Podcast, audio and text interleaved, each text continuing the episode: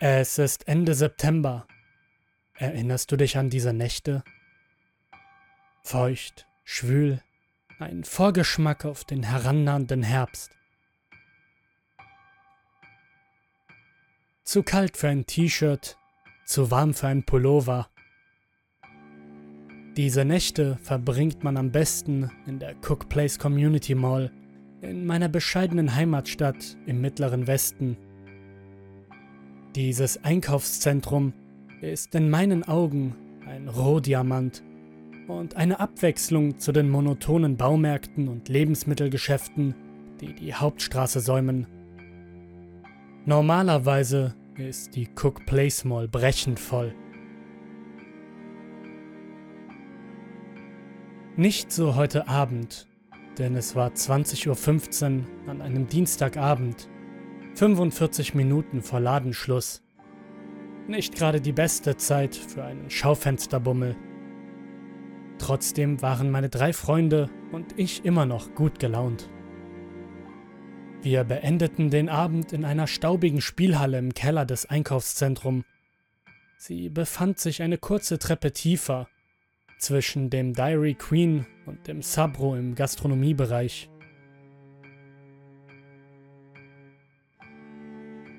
Verblichene und flackernde Lichter säumten den schwach ausgeleuchteten Gang und die Treppe. Andy, hast du noch ein Viertel Dollar? Philipp, mein jüngster Freund, stellte diese Frage, als die Worte Game Over über den Bildschirm flimmerten. Philipp war zwölf Jahre alt und für sein Alter ein wenig unterentwickelt. Doch irgendwie mochte ich diesen Jungen sehr. Andrew, sein älterer Bruder, mein bester Freund und mein Biologiepartner, kramte vergeblich in seiner Tasche.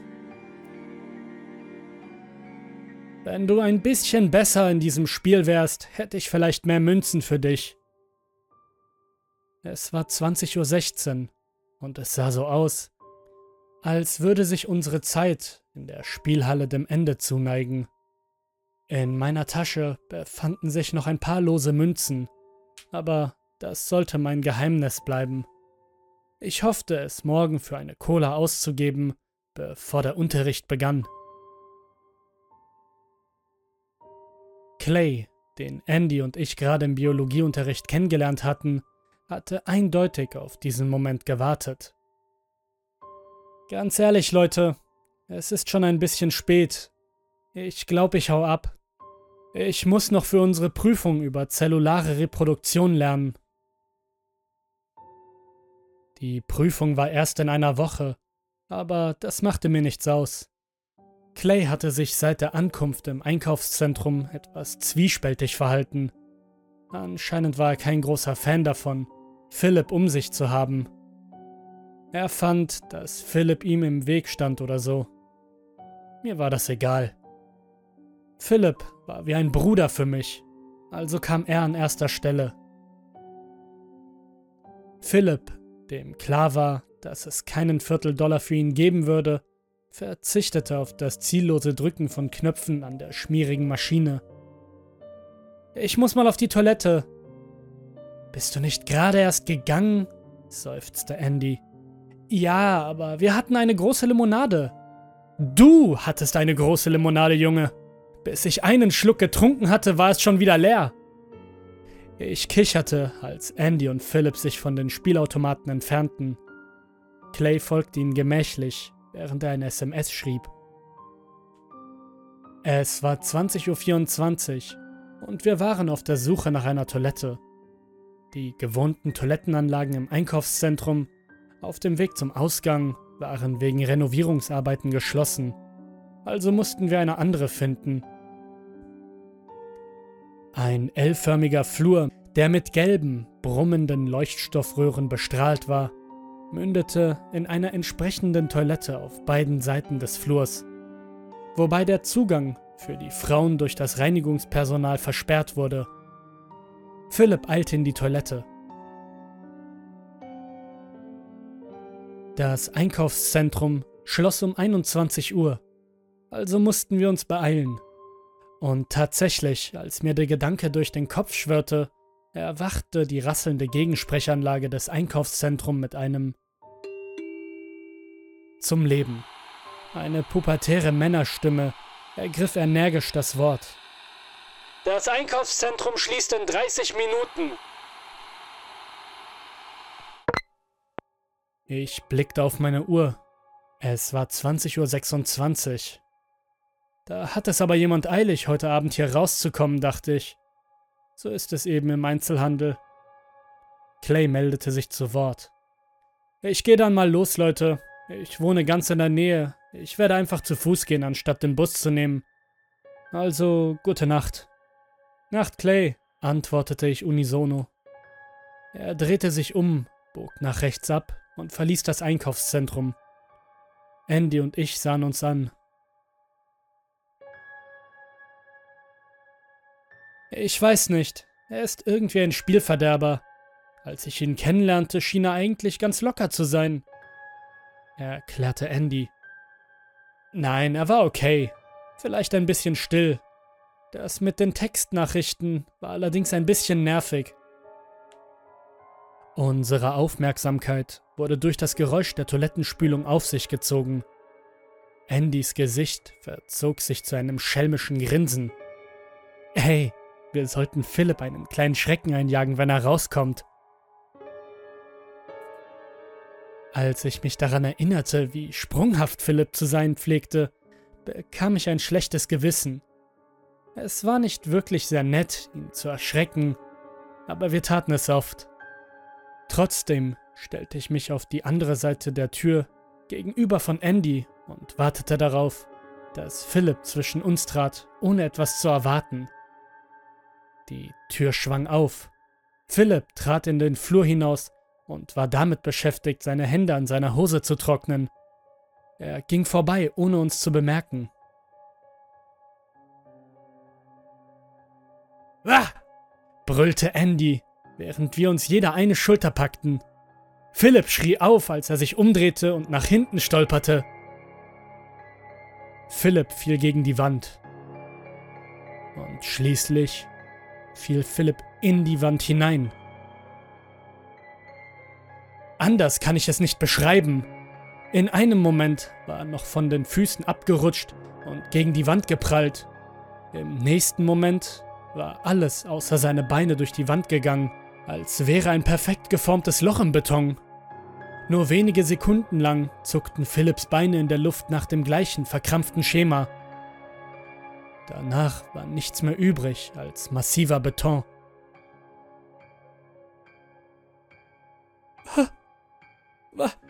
Was ich. Was ist. stotterte Andy, als er auf die Knie fiel und sein Gesicht ein Gemisch aus Verwunderung und Neugierde war. Als er zur Wand schlurfte, verwandelte sich sein Ausdruck in Angst. Ich. Ich verstehe das nicht. Ich verstehe das nicht. Philipp!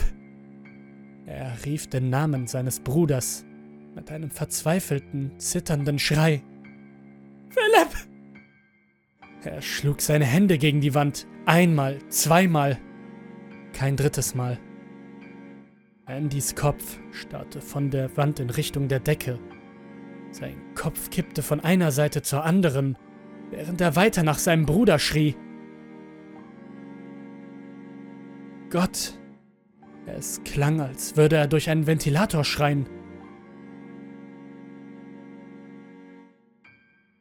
Ich trat einen Schritt zurück, als mein bester Freund aus meinem Blickfeld verschwand und sein Schrei in den Wänden des Flures abprallte und sich mit dem Brummen der Leuchtstoffröhren mischte.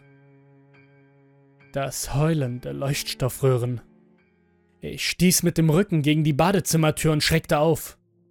Ein Schrei entfuhr mir, während meine Welt vor statischem Lärm explodierte und er gleichzeitig betäubte und blendete. Das Getose war unerträglich, und die Körnung vor meinem inneren Auge verdeckte alles. Auf einmal verstummte alles.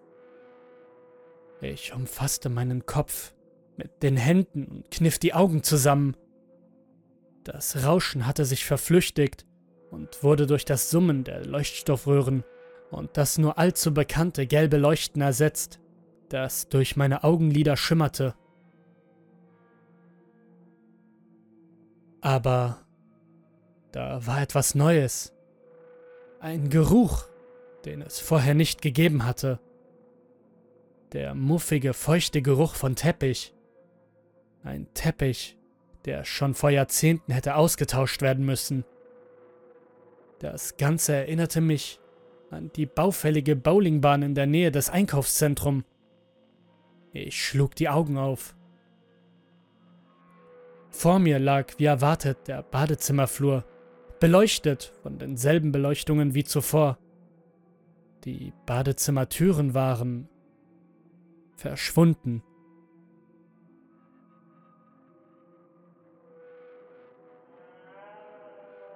Da waren keine Türen mehr, keine Hausmeisterausrüstung mehr, nur noch eine glatte Betonwand. Als ich mich aufrichtete, sah ich mich aufmerksam um. Es schien, als wäre ich immer noch im Einkaufszentrum, doch es war so still. Es fühlte sich anders an. Das fluoreszierende Brummen war zu laut. Meine Ohren kribbelten. Also ging ich den Gang entlang in Richtung Gastronomiebereich. Als ich um die Ecke bog, stieß ich nicht wie erwartet auf den Eingang zum Gastronomiebereich, sondern auf eine weitere, abrupte 90-Grad-Ecke, die nach links führte.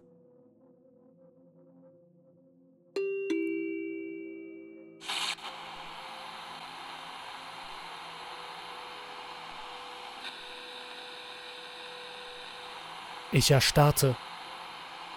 Die Sprechanlage war eingeschaltet. Das sagte mir die leere Leitung des Lautsprechers, der mir am nächsten war. Aber der Mitarbeiter hatte nichts zu sagen.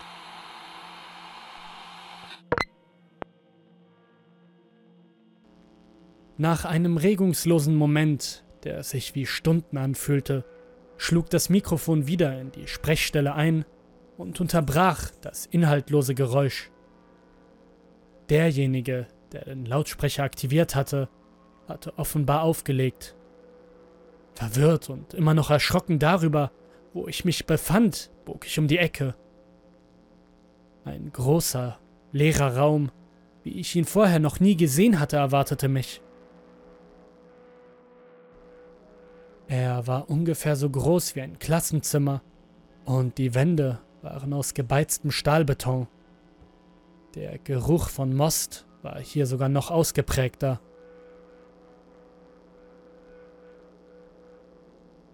Jede Wand wies eine identische, rechteckige, türförmige Öffnung auf, die an scheinbar willkürlich ausgewählten Stellen der Wand angebracht war.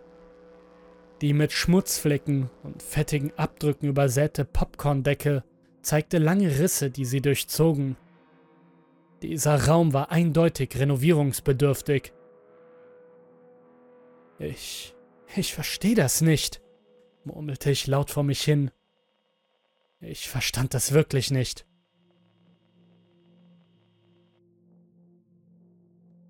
Diese funktionslosen Räume dienten nur als Durchgang zu den anderen Räumen. Die mangelnde Organisation und der Mangel an Pflege des Raumes gaben mir das Gefühl, dass dieser Ort längst verlassen war. Ich könnte es auch im nächsten Raum versuchen, überlegte ich mir, als ich durch die Tür zu meiner Linken schritt. Der Raum, in dem ich mich befand, war genauso düster und unerkennlich wie der letzte. Auf den ersten Blick war der einzige Unterschied, dass dieser Raum die Form eines Dreieckes hatte. Von meiner rechten Seite hörte ich einen einzelnen Schrei. Eigentlich war es eher ein Wimmern. Was zum Teufel? Es war die Stimme von Clay. Das konnte unmöglich Clay sein. Ich habe ihn aus dem Einkaufszentrum gehen sehen. Ich stürmte durch die Tür und entdeckte Clay in Embryonalstellung in einem langen Flur, der sich nach links und rechts von mir erstreckte. Schalt den Kanal um, schalt den Kanal um, schalt, schalt den Kanal um, schalt den Kanal um, schalt den Kanal um, schalt den Kanal um. brabbelte Clay zusammenhangslos, während er schluchzend auf dem Boden lag. Clay? Clay! Clay, du musst aufstehen! Clay reagierte nicht auf mich. Das würde er auch nie mehr tun. Seine Augen, die weit aufgerissen waren und nicht blinzelten, starrten vor Angst auf den Boden. Wie konnten Leuchtstoffröhren nur so verdammt laut sein? Und dann sah ich es. Dann spürte ich es. Es hing regungslos in der Luft. Die Füße scharten kaum merklich über den Boden. Seine Haut war trocken und rissig, und seine zerschlissenen, grob gesponnenen Shorts hingen ihm locker vom Leib. Es hatte den Oberkörper eines Mannes, aber sein Oberkörper war in die falsche Richtung gedreht.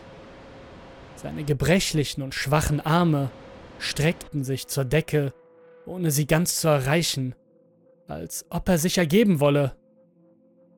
Es hatte den Kopf schief gelegt, als wäre es verwirrt, als es den Gang hinunter zu mir blickte. Dunkle, glänzende Augen musterten mich durch die Löcher in einem blutigen Gewebsband, das um seinen Kopf gewickelt war. Und dann, dann begann es auf uns zuzusteuern. Jedes Mal, wenn ich fassungslos blinzelte, war es nicht da, wo ich es erwartet hatte. Ein paar Meter weiter vorne, ein paar Zentimeter weiter links, aber nie dort, wo es sein sollte. Und doch kam es immer näher und näher. Was ich dann sah, wird mich für immer verfolgen. Ich wollte rennen, durchbrach die Stille und sprintete in den Flur hinunter. Keine Ahnung, ich schätze, ich nahm es einfach an, dass Clay mir in diesem Moment folgen würde. Da lag ich falsch. Ein markerschütterndes Geschrei erfüllte den Korridor und ich fuhr herum. Es hatte Clay erfasst. Er schaute zwar immer noch nicht, doch er schrie bereits. Er streckte seine langen, spindeldürren Arme aus und wiegte ihn wie ein Kind. Aber es wandte seinen Blick nicht von mir ab. Nein, seine Augen verließen meine nicht. Mit einer schnellen, ruckartigen Bewegung packte es Claire am Scheitel und hielt ihn in der Hand wie ein Basketball. Als ich zu blinzeln begann, hatte es mit seiner freien Hand Clays Arm ergriffen mit brachialer Kraft verdrehte es den Oberkörper von ihm. Clays Schreie verstummten mit einem fleischigen Knirschen und er fiel als ein wirres Häufchen auf den Boden. Endlich hatte er die Augen geöffnet und blickte mich das erste Mal an. Und dann schrie ich. Je stärker ich schrie, desto stärker wurde das Brummen der Leuchtstoffröhren. Ich konnte nicht sagen, was von beiden lauter war. Dann lief ich zu der ersten Tür, die ich sah, und drehte mich blindlings durch die folgenden Räume. Warum in aller Welt sehen alle Räume gleich aus?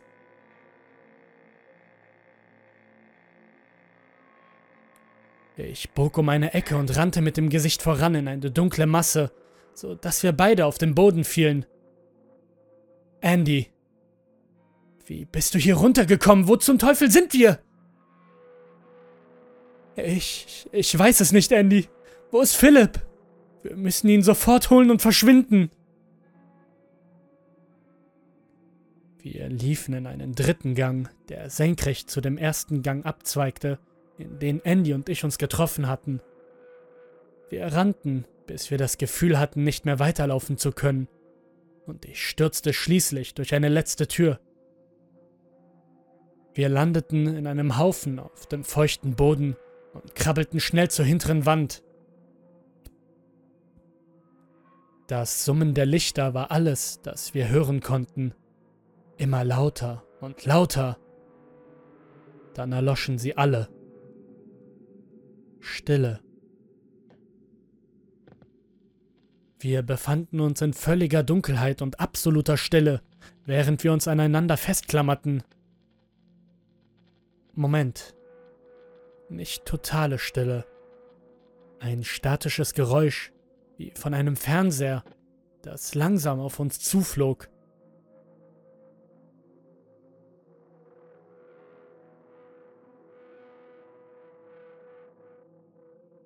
Nur als das Licht, das von der Quelle des Geräusches ausging, den Raum langsam erhellte, wurde mir klar, dieser Raum hatte nur eine Tür. Es schwebte um den Türrahmen herum und scharrte mit den Zehen auf dem Boden, während es seine blutigen Augen auf uns richtete. Andy und ich, stumm vor Angst, standen an der Wand. Andy schob sich vor mich. Es bewegte sich auf uns zu. Andy hob seine Arme. Es griff nach uns. Lass uns in Ruhe!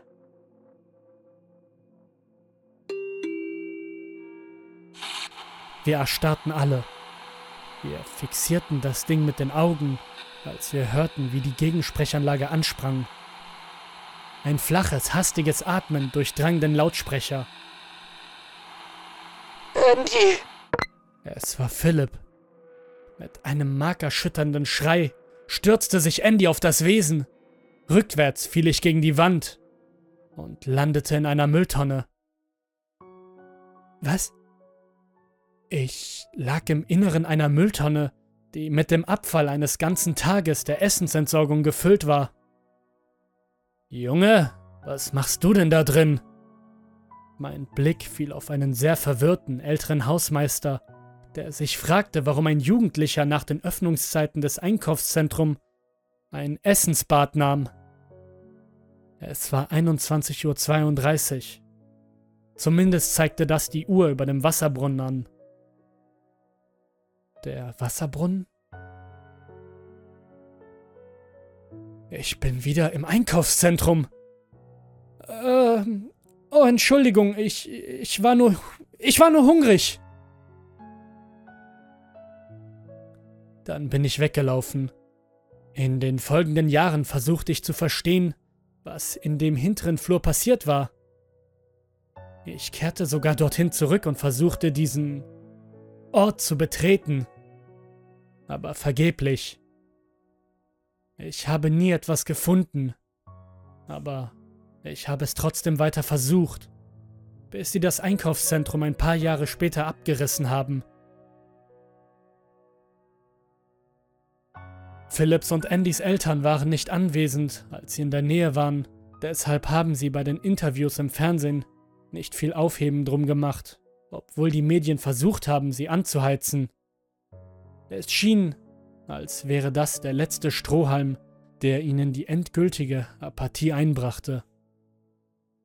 Zuletzt hörte ich, dass Clays Eltern aus der Stadt weggezogen waren, aber exorbitante Rechnungen für Privatdetektive bezahlten, um ihren Sohn wiederzufinden. Nach ein paar Jahren halbherziger Ermittlungsarbeit und ein paar bedruckten Milchkartons wurden Andy und Philip von unserer verschlafenen Kleinstadt vergessen Doch manchmal, wenn ich schlafen gehe, erinnere ich mich daran. Dann lasse ich den Fernseher auf Kanal 3. Auf dem Sender wird zwar nichts gesendet, doch das Rauschen hilft mir beim Einschlafen.